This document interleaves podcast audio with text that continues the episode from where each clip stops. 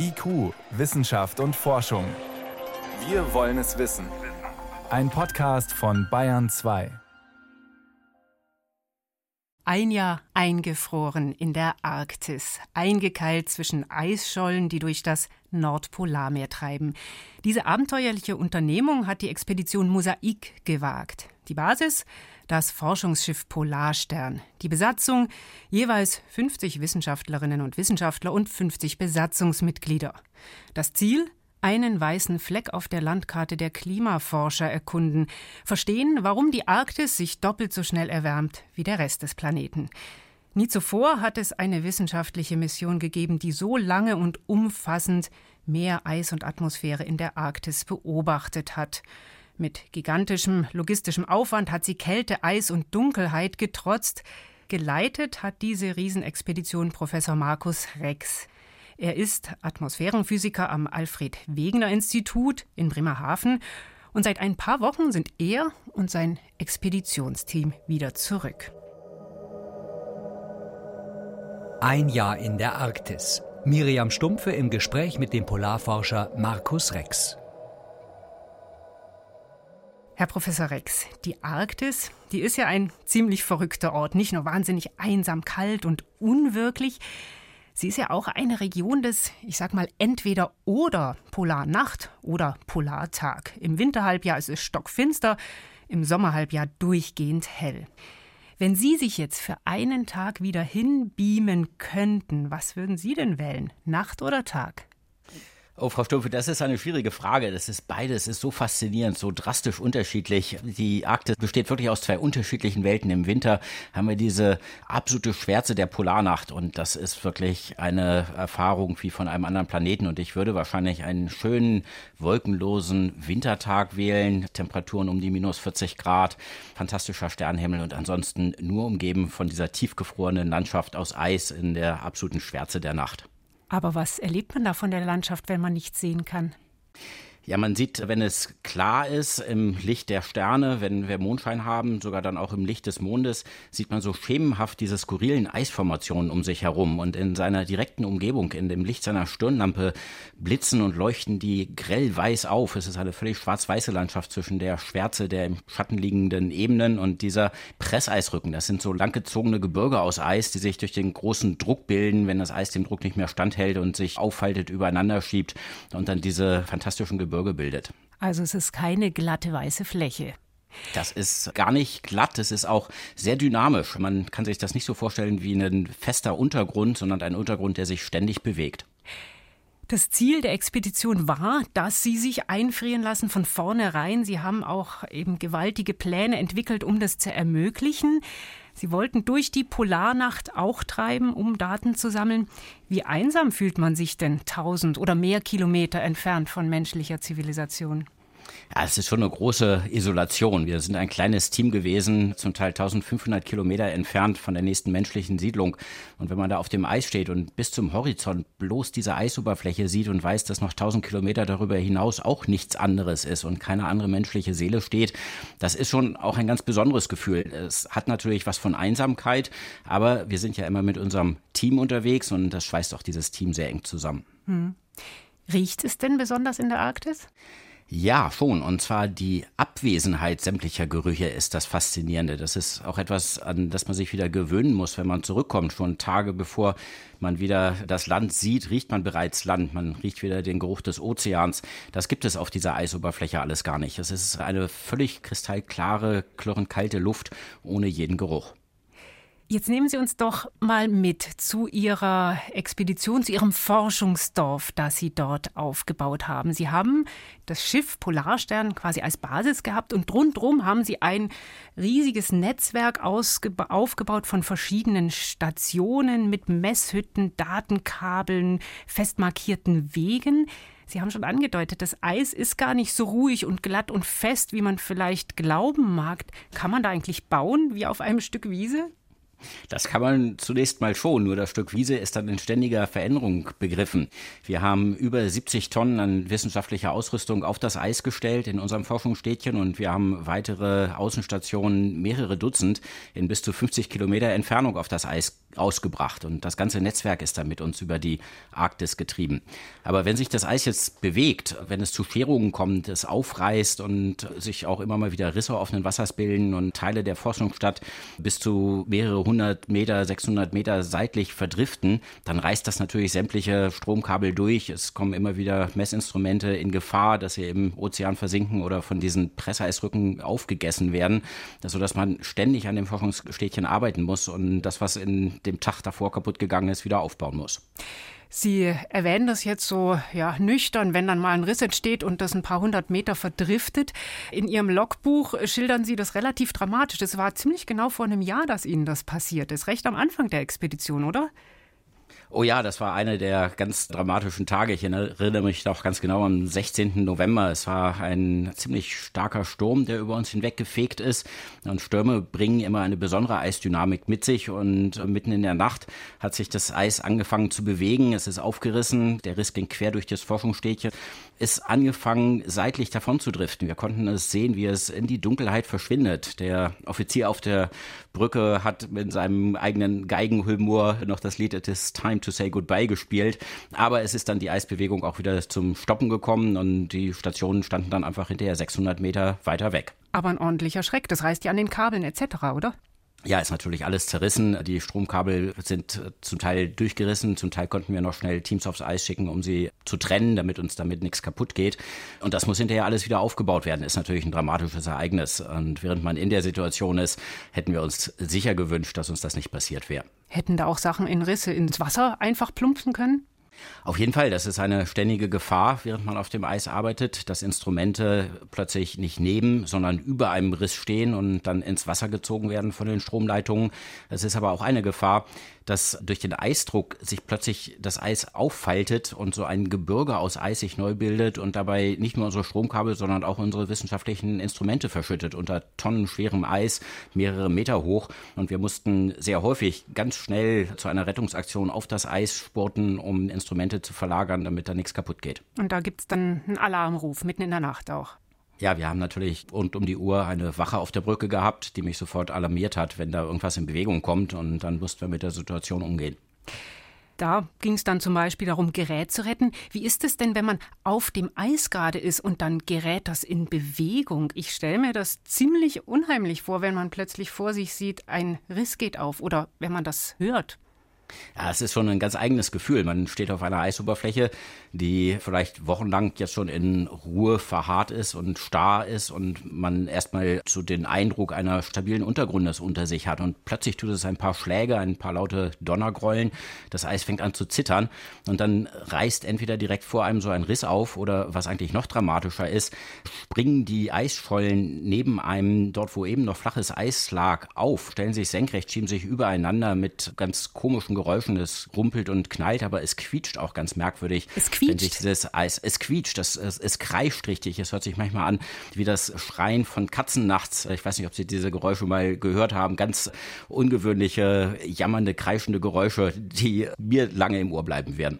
Und machen die auch Angst oder kann man sich daran gewöhnen? Angst ist ganz generell kein gutes Konzept. Wenn sowas passiert, dann müssen wir natürlich schnell die Situation einschätzen, gucken, was ist gefährdet, sind irgendwo Menschen gefährdet und dann entsprechend erstmal dafür sorgen, dass kein Mensch dabei in Gefahr gerät und dann aber auch sehen, dass wir unter Einhaltung von allen Sicherheitsrahmenbedingungen unser Equipment retten. Man gewöhnt sich da auch dran, man weiß ja sehr schnell, was passiert und Angst ist ja auch eher was Lähmendes, das lassen wir gar nicht erst aufkommen.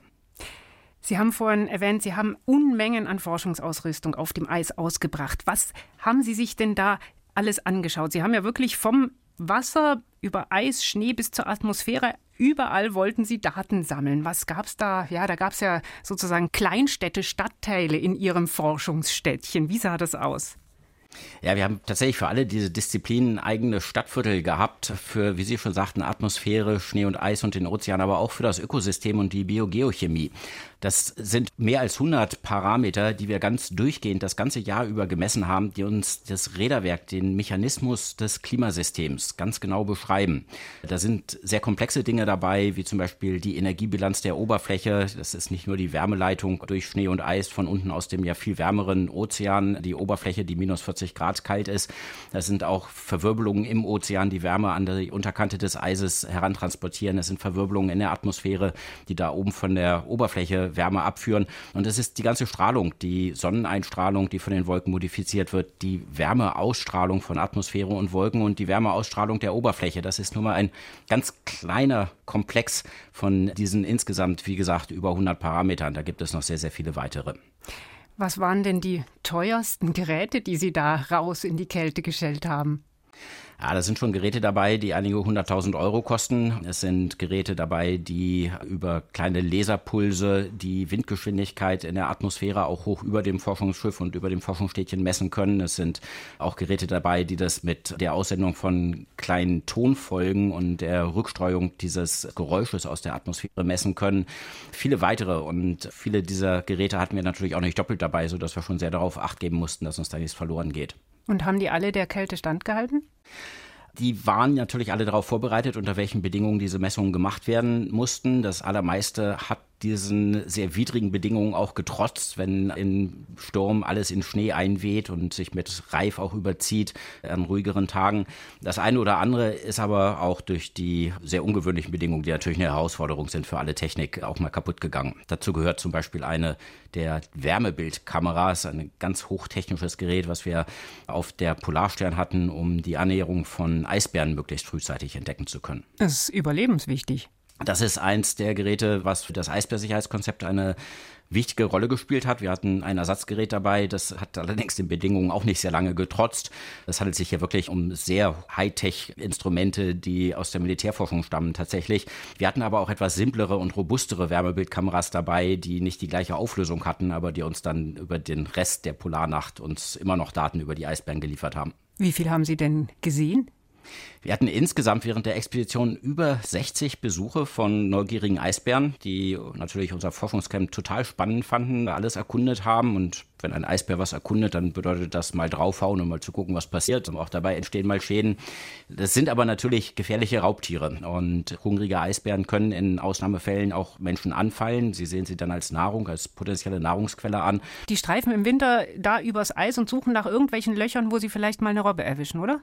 Tatsächlich, auch mitten in der Polarnacht haben wir sehr, sehr viele Eisbärbesuche gehabt und die Eisbären haben offensichtlich einen sehr guten Sinn und zwar im Wesentlichen machen sie das über den Geruchssinn, um auch völlig in der Schwärze der Polarnacht ihre eigentliche Nahrung, die Robben, finden zu können. Und sie mussten sie dann vertreiben? Wir haben zunächst mal uns aufs Schiff zurückgezogen. Oberste Prämisse für die Eisbärsicherheit ist, Begegnungen zwischen Mensch und Eisbär zu vermeiden. Das kann nämlich gefährlich werden für beide Seiten. Deswegen haben wir, wenn wir auch nur irgendein Zeichen hatten, dass da ein Eisbär in der Umgebung ist, wenn an unserem Stolperdraht, den wir auch gespannt hatten, eine der Signalraketen aufgestiegen ist, damit angezeigt hat, dass da irgendwas gegen den Draht gekommen ist, haben wir uns erstmal auf das Schiff zurückgezogen und haben abgewartet, dass der Eisbär vorbeizieht. In der Regel erkundet er das Camp, stellt dann fest, dass es zwar sehr spannend ist und ein toller Abenteuerspielplatz ist, aber viel Zeit zum Spielen hat er nicht. Er muss sehen, dass er weiter wandert und Robben findet. Und das haben die allermeisten Eisbären auch gemacht und das haben wir einfach abgewartet. Hm. Wenn wir jetzt nochmal zu den Messstationen, den Geräten kommen, die auch für die Eisbären ebenso spannend waren, da sind ja Sachen dabei, die klingen für Laien total verrückt. Zum Beispiel haben sie Becher mit Schneeproben in Computertomographen gesteckt, um da genauer in die Kristalle reinzusteigen. Sie haben akribisch auch Algen gezählt. Warum muss man das alles untersuchen, wenn man Temperaturanstieg in der Arktis verstehen will? Ja, das arktische Klimasystem ist sehr komplex. Es ist wirklich ein Räderwerk, wie ein Uhrwerk ineinandergreifender Prozesse. Und diese Zähnrädchen des Uhrwerks beeinflussen sich alle gegenseitig. Zum Beispiel die kristalline Struktur des Schnees an der Oberfläche beeinflusst, wie die Wärmeausstrahlung, die das Aussenden von Wärmestrahlung von der Oberfläche ist. Das ist ein ganz wichtiger Term in der Energiebilanz. Außerdem beeinflusst diese Kristallstruktur die Radarrückstreu-Eigenschaften der Schneeoberfläche. Und ganz viele der Daten aus den Jahren, wenn wir nicht gerade in der Arktis sind, stammen von Satelliteninstrumenten, die Radarstrahlung auf das Eis ausstrahlen und die Radarrückstreuung messen. Und wir möchten verstehen, welches Radarrückstreusignal zu welchen Schnee- und Eiseigenschaften passt. Und dazu mussten wir uns das vor Ort dann ganz genau anschauen, natürlich. Also deswegen so viel Hightech auf dem Eis. Das ist auch sehr teuer, ist annähernd so teuer oder kostet so viel wie eine kleine Weltraummission. Warum sagen Sie, ist das nötig, das gemacht zu haben? Ja, die Arktis, Sie erwähnten es schon, ist ja das Epizentrum des Klimawandels. Kein Teil, keine andere Region unseres Planeten erwärmt sich so schnell und so dramatisch wie die Arktis, mindestens doppelt so schnell wie der Rest der Welt. Und im Winter ist die Erwärmung sogar noch viel, viel ausgeprägter. Wir haben in unseren Wintermonaten fast durchgehend 10 Grad höhere Temperaturen gemessen als Fridtjof Nansen in seiner Expedition vor 130 Jahren. Das illustriert mal diesen dramatischen Temperaturanstieg, den wir da in den Wintermonaten insbesondere haben. Die Arktis ist außerdem die Wetterküche für Wetter und Klima hier in unseren Breiten, dass die gesamten Wettersysteme, die über unsere Köpfe ziehen, werden von dem Temperaturkontrast zwischen der kalten Arktis und den wärmeren mittleren Breiten beeinflusst. Und wenn sich die Arktis jetzt schneller erwärmt, dann verändert sich ja dieser Temperaturunterschied und damit ändert sich auch Wetter und Klima bei uns dramatisch. Und das müssen wir besser verstehen, denn das sind ja die wissenschaftlichen Grundlagen für die ganz wichtigen und ganz tiefgreifenden Entscheidungen der Gesellschaft und der Politik, die jetzt anstehen zum Klimaschutz. Und die sind sind so wichtige Entscheidungen, die in alle Lebensbereiche eingreifen, die wollen wir natürlich auf der besten möglichen wissenschaftlichen Grundlage treffen. Jetzt sind Sie zurückgekommen mit einem Riesenberg an Daten erstmal, die jetzt ausgewertet werden und wahrscheinlich auch noch von vielen Wissenschaftlern in den nächsten Jahren. Aber jetzt aus dem Augenschein, aus dem Erleben raus, was bringen Sie für Erkenntnisse mit? Ja, zum einen, wie Sie erwähnten, bringen wir natürlich einen Schatz an Daten zurück. 150 Terabyte an wissenschaftlichen Daten, Tausende, wahrscheinlich Zehntausende Proben von Schnee, Eis, Atmosphärenbestandteilen, Ozeanwasser und auch kleinen biologischen Spezies. Die brauchen noch ein paar Jahre in der Auswertung. Aber wir bringen auch das mit, was wir direkt gesehen haben. Und das ist dramatisch. Im Sommer haben wir gesehen, wie das Eis schmilzt, wie es verschwindet. Wir sind nördlich von Grönland in einem Bereich, aus dem wir uns mit dem Eisbrecher normalerweise immer raushalten, weil dort eigentlich dickes, zum Teil mehrjähriges Meereis liegen sollte und man da leicht stecken bleibt. Dort sind wir durch riesige Strecken offenen Wassers bis zum Nordpol vorgestoßen, in nur sechs Tagen, ohne dass uns das Eis überhaupt einen wesentlichen Widerstand geleistet hätte. Und am Nordpol selbst war es völlig erodiert, aufgeschmolzen, durchlöchert von Schmelztümpeln. Man sah förmlich, dass das Eis verschwindet und wenn diese Entwicklung nur noch wenige Jahrzehnte so weitergeht, dann wird die Arktis im Sommer eisfrei werden. Dann wäre da ein dunklen, offenen Ozean liegen, wo bisher eine ewige Eiskappe auf dem Planeten liegt. Ein paar Jahre so weiter, was heißt das? Wann wird die Arktis im Sommer eisfrei sein? Das hängt jetzt auch noch davon ab, wie wir uns verhalten. Ich denke, wir haben noch ein kurzes Zeitfenster von wenigen Jahren, vielleicht einem Jahrzehnt, um hier umzusteuern. Wenn wir unsere Emissionen von Treibhausgasen drastisch einschränken, etwa auf die Hälfte bis zum Jahr 2030 und wenn wir es schaffen, bis zur Mitte des Jahrhunderts netto treibhausgasneutral zu werden, also mindestens genauso viel der Atmosphäre wieder zu entnehmen, wie wir dann noch freisetzen werden, dann haben wir, glaube ich, noch eine Chance, das zu vermeiden, dass die Arktis eisfrei wird. Ansonsten könnte es in einigen Jahrzehnten soweit sein. Wie genau der Zusammenhang zwischen unseren Emissionen, die wir jetzt noch freisetzen, und dem Verschwinden des Eises ist, das wird auch unsere Forschung zeigen. Dass es in der Arktis in den letzten Jahrzehnten dramatisch wärmer geworden ist, das wussten Sie auch schon vor der Expedition als Forscher. Jetzt haben Sie zum Beispiel auf diesem Vorstoß Richtung Nordpol gesehen, wie das Eis schmilzt. Wie geht das einem als Forscher, wenn man das mit eigenen Augen sieht? Ist man da traurig? Ja, das berührt einen schon nochmal auf einer ganz anderen Ebene. Natürlich wussten wir rational aus unseren Daten, wie der Zustand des Eises ist und dass es verschwinden wird, wenn wir so weitermachen. Ich habe auch das Verschwinden des Eises in einer anderen Region der Arktis auf Spitzbergen, wo unsere Forschungsstation steht und wo ich seit Anfang der 90er Jahre immer wieder hinreise, schon gesehen. Wo früher dort nur Schnee und Eis lag, haben wir jetzt auch einen ständig offenen Fjord und flüssiges Wasser mitten im Winter. Aber wenn man auf dieser Eiskappe steht und auch diese faszinierende Schönheit um sich herum hat, die ist wirklich eine unglaubliche Landschaft. Eindrücke, die uns bis zum Rest des Lebens begleiten werden, haben wir da mitgenommen.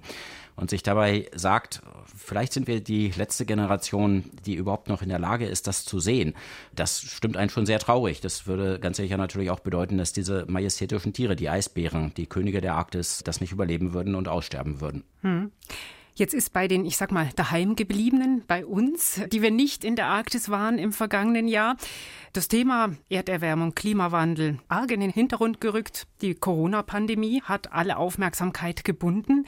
Das war etwas, was tatsächlich auch Ihre Expedition berührt hat, obwohl Sie für alle möglichen Dinge Plan A, B, C hatten. Den Plan P, Pandemie, hatten Sie nicht.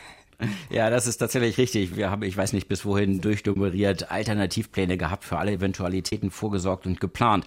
Und dann bricht so eine Pandemie über uns herein, für die wir nun tatsächlich keine Pläne in der Schublade hatten. Wobei man sich ähm, ja fragt, was berührt Sie das, wenn Sie doch so weit weg sind von allem? Aber es ging ja, um den Nachschub, den Sie ja regelmäßig brauchten, weil Sie Proviant, Treibstoff auch Wissenschaftler und Besatzung ausgetauscht haben, oder? Ganz richtig. Zunächst mal ist es natürlich beruhigend zu wissen, dass unser Team, was in dieser Zeit in der Arktis isoliert von allen anderen Menschen Forschung betrieben hat, vor dem Virus sicher war. Da konnte der Virus nicht an Bord gelangen. Trotzdem, wir hatten ein Team im Eis, wir hatten einen Eisbrecher fest eingefroren im Eis und mussten den versorgen. Die Expedition konnte nur durchgeführt werden, indem wir diesen Eisbrecher alle paar Monate mit frisch frischen Nahrungsmitteln, Treibstoff versorgt haben. Es musste ja geheizt werden, es musste Strom erzeugt werden an Bord. In der Winterperiode ist das Eis so dick, da geht das nicht für einige Monate, aber im Herbst und im, dann im Sommer nach dem Ausbruch der Pandemie war es dringend, dass wir dort neue Nachschub hinbekommen. Und die ganzen Eisbrecher, die wir geplant hatten, um das dann im Sommer durchzuführen, die sind in ihre Heimathäfen zurückbeordert worden, konnten unter den Bedingungen der Pandemie nicht mehr eingesetzt werden und wir standen vor dem Nichts. Der ganze Plan ist uns vollständig auseinandergeflogen. Hatten Sie tatsächlich auch real Angst, abbrechen zu müssen? Das war eine ganz, ganz reale Sorge von uns. Wir standen kurz davor, dass diese Expedition nicht zu einem Ende geführt werden konnte. Wir hätten, wenn uns das nicht gelungen wäre, innerhalb einer ganz, ganz kurzen Zeit, zwei bis drei Wochen, ein vollständig neues Konzept für die Versorgung dieses Eisbrechers, unseres Teams im Eis zu sorgen, dann hätten wir spätestens im Frühsommer abbrechen müssen. Wenn das Eis dann wieder so dünn wurde, dass die Polarstern sich aus eigener Kraft hätte befreien können, dann hätten wir die Sache beenden müssen und sie wäre zurückgekehrt. Und das wäre eine gigantische ökologische Katastrophe für die Wissenschaft gewesen. Hm. Die Lösung war dann, dass Sie die Messungen kurzzeitig unterbrochen haben und mit dem Schiff tatsächlich raus sind aus dem Eis. Ja, es ist uns tatsächlich gelungen und das ist auch aus der Perspektive von heute, sehe ich das immer noch als ein Wunder an, innerhalb dieser ganz kurzen Zeit ein neues Konzept zu entwickeln mit Eisbrechern und mit Forschungsschiffen, die überhaupt nicht vorgesehen waren während dieser Expedition. Wir konnten ganz kurzfristig die beiden großen deutschen Forschungsschiffe Maria S. Merian und das Forschungsschiff Sonne bekommen, die von ihren eigenen Expeditionen Missionen zurückgekehrt sind, die alle abgebrochen werden mussten, wie alle anderen internationalen Forschungsaktivitäten auf den Weltmeeren im Übrigen. Die standen nun zur Verfügung und wir konnten sie einsetzen, um diese Versorgungsgüter und Treibstoff zur Polarstern zu bringen. Die Merian ist ein Eisbrecher, hat aber nicht die Fähigkeiten, so tief in die Arktis vorzustoßen. Die Sonne kann gar nicht im Eis operieren. Deswegen haben wir die Polarstern dann, als das Eis dünn genug war, an die Eiskante zurückbeordert und haben die Versorgung an der Eiskante durchgeführt in einem Fjord von Spitzbergen, genau im Bereich der Eiskante. Und dann konnte sie wieder zurückfahren und hat ihre Scholle wieder gefunden. Richtig, dann sind wir zurückgefahren. Wir haben auch autonome Messinstrumente zurückgelassen auf der Scholle in dieser Phase, sodass ganz wesentliche Messreihen das ganze Jahr über durchgeführt werden konnten und da keine Lücke haben. Andere Messungen, für die die Anwesenheit von Personen erforderlich ist, und das sind natürlich sehr viele, haben in dieser Phase jetzt eine vier Wochen Lücke, aber das ist bei einer ganzjährigen Expedition, die wirklich vor dem Abbruch stand, ein zu verschmerzender kleiner Wermutstropfen.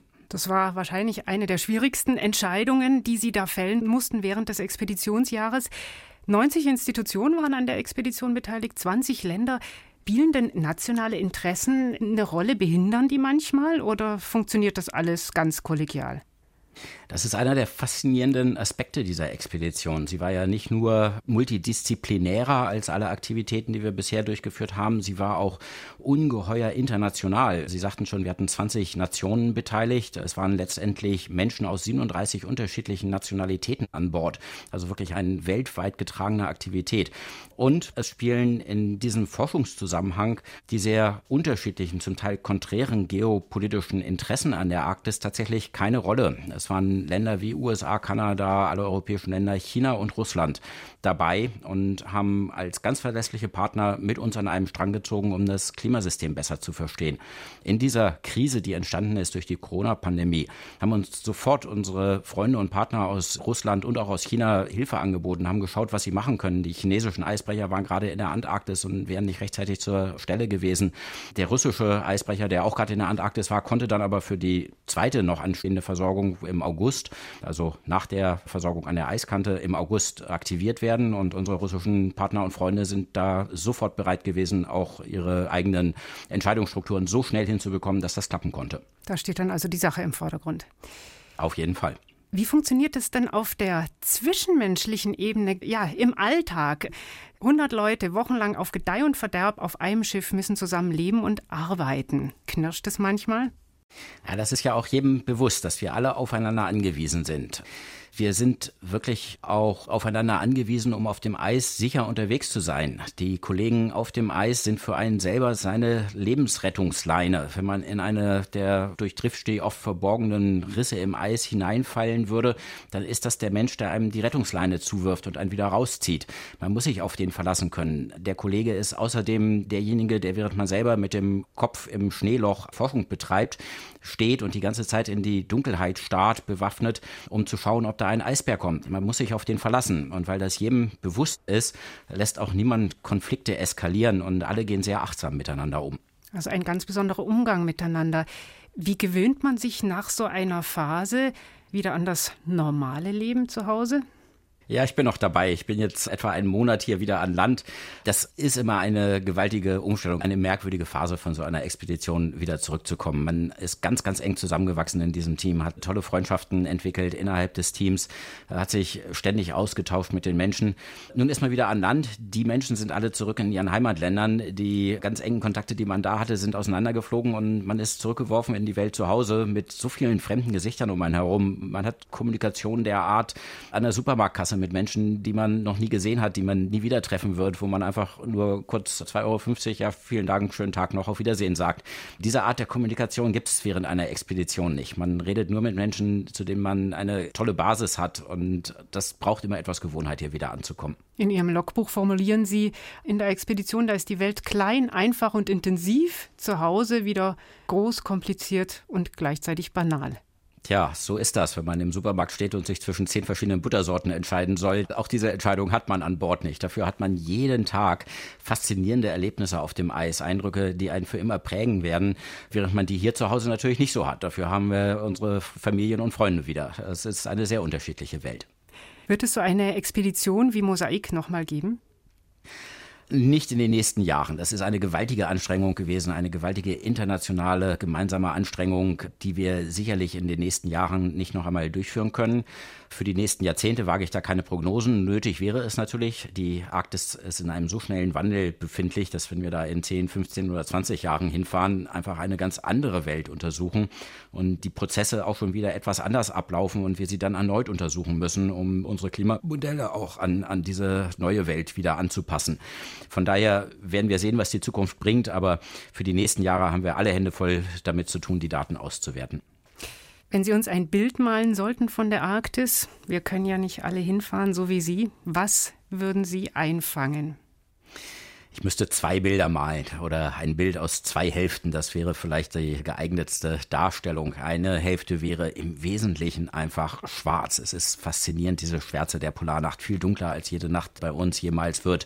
Und dann in dieser Schwärze dann aber ganz schemenhaft eben doch die Eisstruktur um einen herum und häufig auch ein Flirren aus hell aufblitzenden großen Eiskristallen, die aus dieser sehr trockenen, aber sehr kalten Luft fast ständig nach unten fallen und im Licht der Stirnlampen wie kleine Sterne, wie regnende Sterne vor einem aufblitzen und blinkern.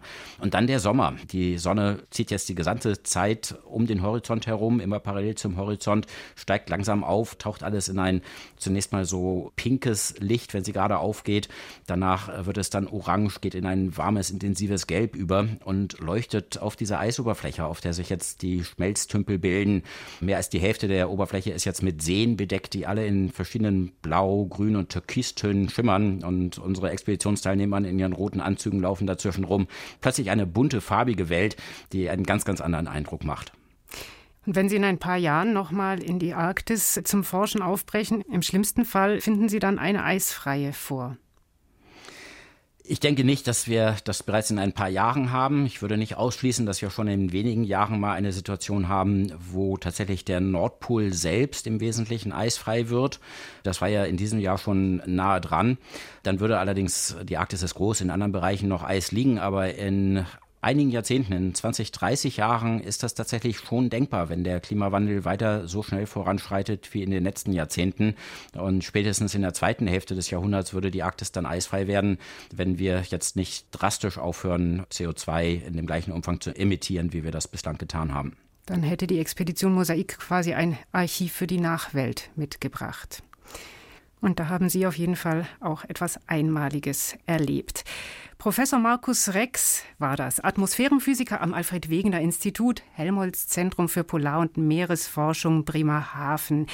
Er hat die Arktis-Expedition Mosaik koordiniert. 20 Staaten waren daran beteiligt und an die 300 Wissenschaftlerinnen und Wissenschaftler aus der ganzen Welt, um das Klimasystem der Arktis zu verstehen.